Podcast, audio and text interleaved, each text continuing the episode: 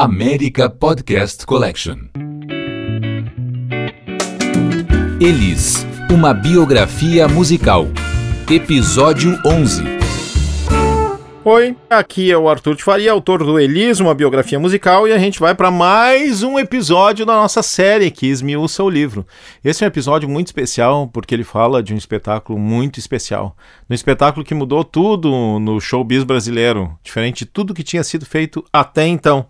Se chamava Falso Brilhante. Tudo começou quando Elis gritou da cozinha pro César Camargo Mariano: César, eu tô com vontade de fazer um espetáculo. Não era um show, era um espetáculo. Afinal de contas, até aquele momento, só a Maria Bethânia que transformava recitais de música em algo mais do que isso, né? Com performance, com teatro e tal. Entre a ideia e a estreia, durante mais de meio ano, eles ensaiaram uma trupe de malucos numa sala, num porão cedido pela Secretaria Municipal de Cultura de São Paulo, ao lado de um mitório público, debaixo do viaduto do chá. É essa história que a gente vai ouvir agora. Conta o César, né? A gente morava lá, a gente levou fogãozinho pra lá, colchonete e tal, ficava o elenco inteiro, mais técnicos, mas todo mundo convivendo ali.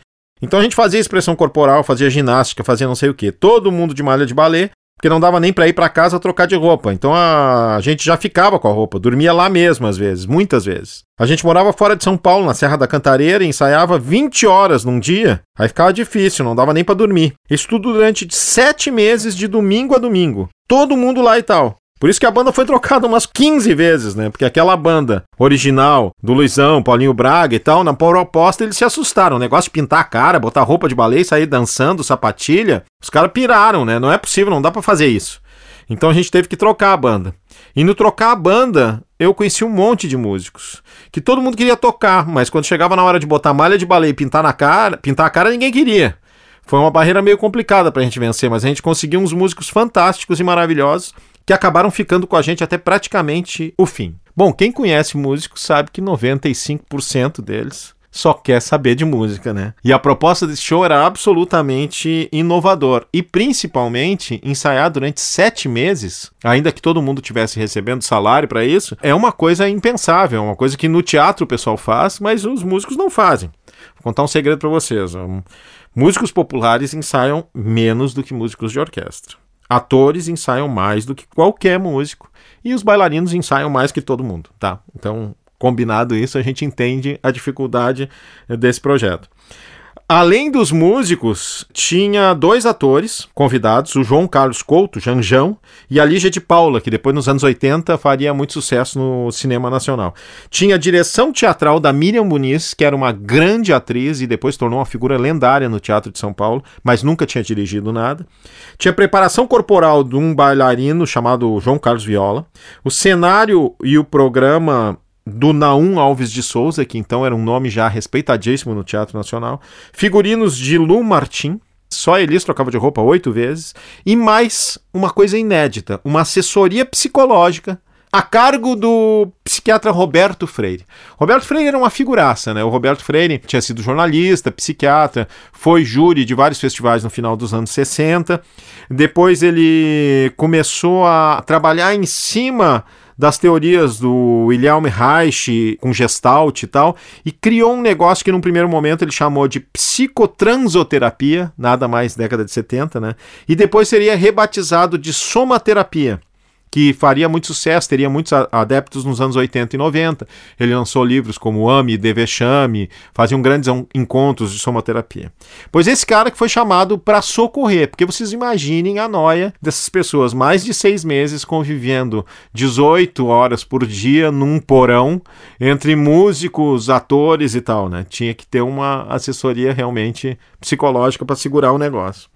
Outra coisa interessante é que, como a, a equipe era muito enxuta, todo mundo fazia um pouco de tudo. E a cozinheira da trupe, por exemplo, era eles. Eles levaram um fogãozinho lá para baixo e naquele porão era ele, ela mesma que cozinhava pro pessoal todo. Nada mais antidiva, né? Deu certo, né? Vocês lembram do Walter Silva, o pica-pau, aquele cara que conheceu a Elisa ainda adolescente, que foi a primeira, primeira a tocar as músicas dela quando ela ainda tocava em Porto Alegre, depois convidou ela para o primeiro show importante em São Paulo e tal. Pois esse cara seguia sendo um radialista e jornalista muito importante em 1975. E ele escreveu na sua coluna na Folha de São Paulo sobre o Falso Brilhante. Disse o seguinte. O que dizer de um espetáculo que logo no primeiro número põe as pessoas da plateia em pé e em estado de semidelírio? Um espetáculo que, ao final do primeiro ato, faz com que os espectadores se abracem e chorem juntos. Esse era o Falso Brilhante. O espetáculo que começava com a projeção de um filme que contava a história de uma menina que queria botar o dedo nas estrelas, e quando ela finalmente conseguia botar o dedo nas estrelas, um canhão jogava a luz para o fundo da plateia, e no fundo da plateia estava Elis, vestida igual a menina do filme, cantando No Dia em que eu vim me embora, do Caetano Veloso. Era comoção total, né? Maria Luísa Kfouri, jornalista, radialista, pesquisadora e uma elisóloga de respeito, assistiu o Falso Brilhante 82 vezes. E ela deu um depoimento bem interessante para o livro. Entre outras coisas, né, um longo depoimento, ela conta o seguinte: o show contava a trajetória de Elis desde o Clube do Guri até aqueles dias, mas escapava totalmente da egotrip. Um pupurri de boleros, tangos clássicos norte-americanos, franceses, italianos e, é claro, da música brasileira contava com maestria um bom pedaço da história da música e da engrenagem do showbiz brazuca, com um monstro engolindo a cantora no final da primeira parte, em plena ditadura. No intervalo, fumando lá fora, ela está contando da estreia, né? Nós nos perguntávamos como podíamos ter duvidado, mas ainda incrédulos, temíamos pela segunda parte. O que mais pode acontecer depois de uma primeira parte alucinante como essa? A resposta vem em forma de novas canções, como uma que dizia na nossa cara que ainda éramos os mesmos e vivíamos como os nossos pais, e outra anunciando que uma nova mudança estava para acontecer e era um rock lascado. Vamos ouvir a primeira dessas canções. Não quero lhe falar, meu grande amor, das coisas que aprendi nos discos Quero lhe contar como eu vivi e tudo o que aconteceu comigo. Viver é melhor que sonhar. Eu sei que o amor é uma coisa boa. Mas também sei que qualquer canto é menor do que a vida de qualquer pessoa. Por isso, cuidar do meu bem. Há perigo na esquina. Eles venceram e o sinal está fechado para nós que somos jovens. Para abraçar seu irmão e beijar sua menina na lua é que se fez o seu braço, o seu lábio e a sua voz.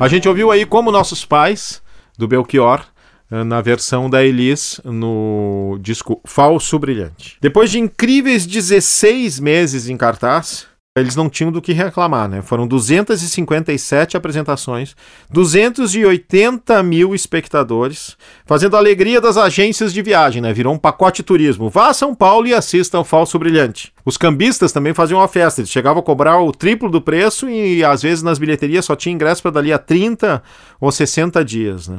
O espetáculo só saiu de cartaz por duas coisas. A primeira é que a Elis ficou grávida, ah, e a segunda é que ela já não estava mais com saco para ficar repetindo o mesmo espetáculo de quarta a domingo durante 16 meses, né? Era hora de mudança. Tem uma historinha interessante, já que a gente falou em cambistas, né?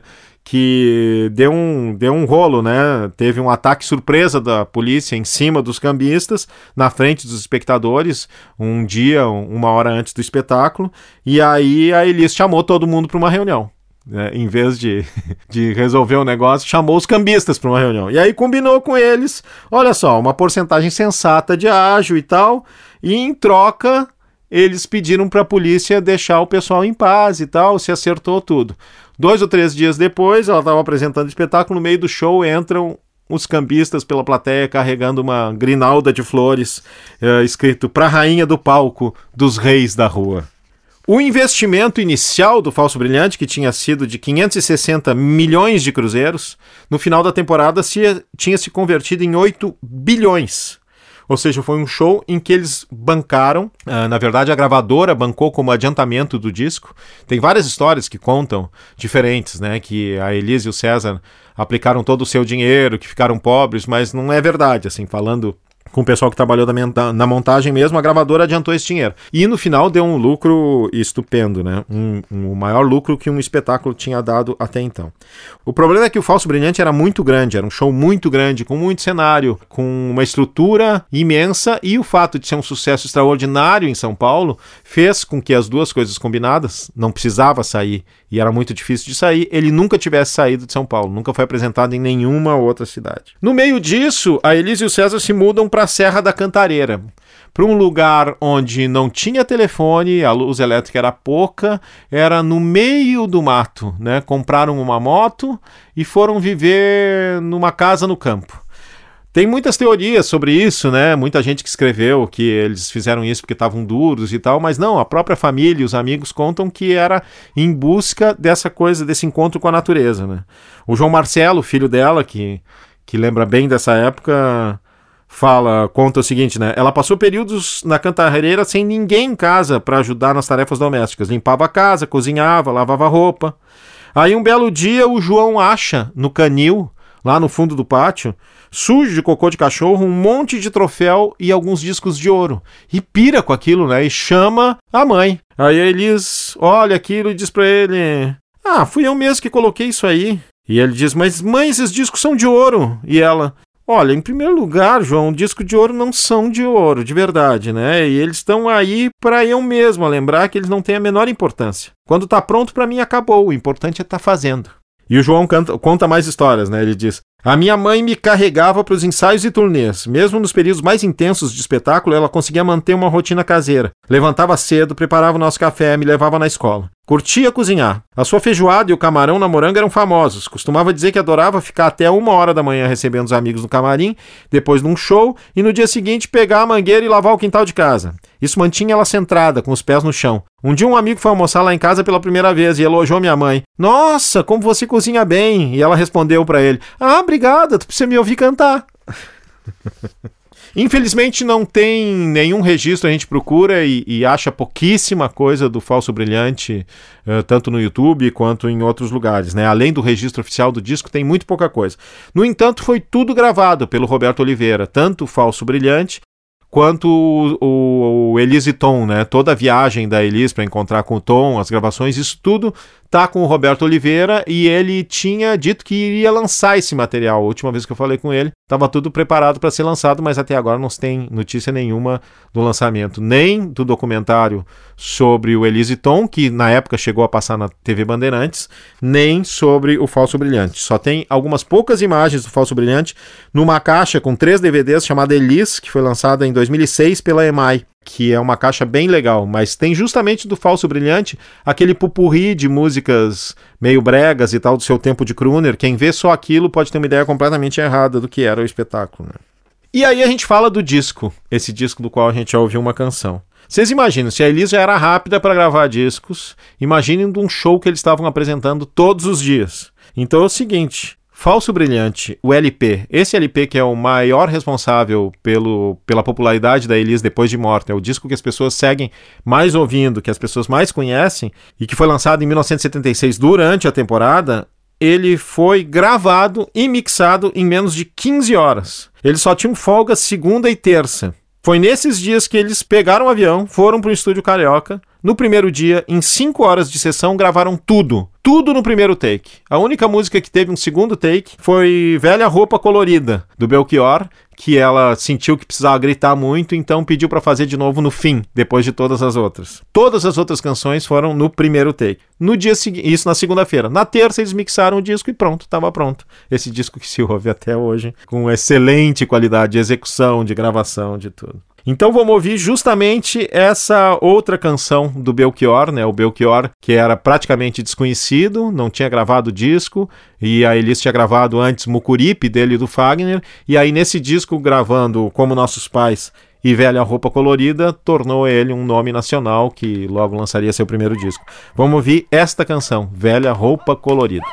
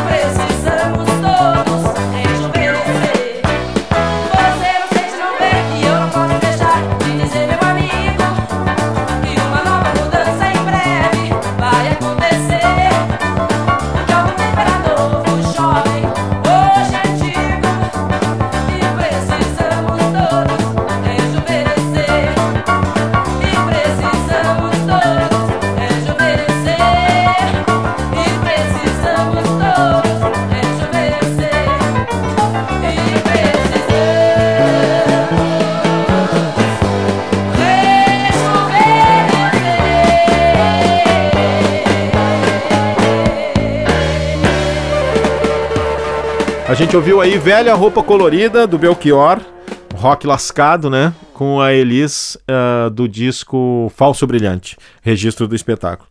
Só voltando um pouco umas casinhas, uh, a gente ouviu há pouco, né, o Como Nossos Pais, que é aquela música que todo mundo diz, bah, essa música a Elis arrasa e tal. E eu acho interessante porque justamente essa pobre e indefesa canção é a mais maltratada até hoje pelos mais variados intérpretes, desde o karaokê até os cantores ruins e chegando finalmente nas festas de Dia dos Pais de escola, né? O que prova que definitivamente as pessoas não prestam atenção na letra, porque é a última canção do mundo que deveria ser cantada num Dia dos Pais na escola. Bom, Falso Brilhante, então, né? É um, um, um LP que, como a sua cantora naquele momento mistura doses iguais de esperança e cinismo, né? Um disco que a gente deve ouvir inteiro, sempre, muito e infinitas vezes, que sempre vai encontrar outros detalhes.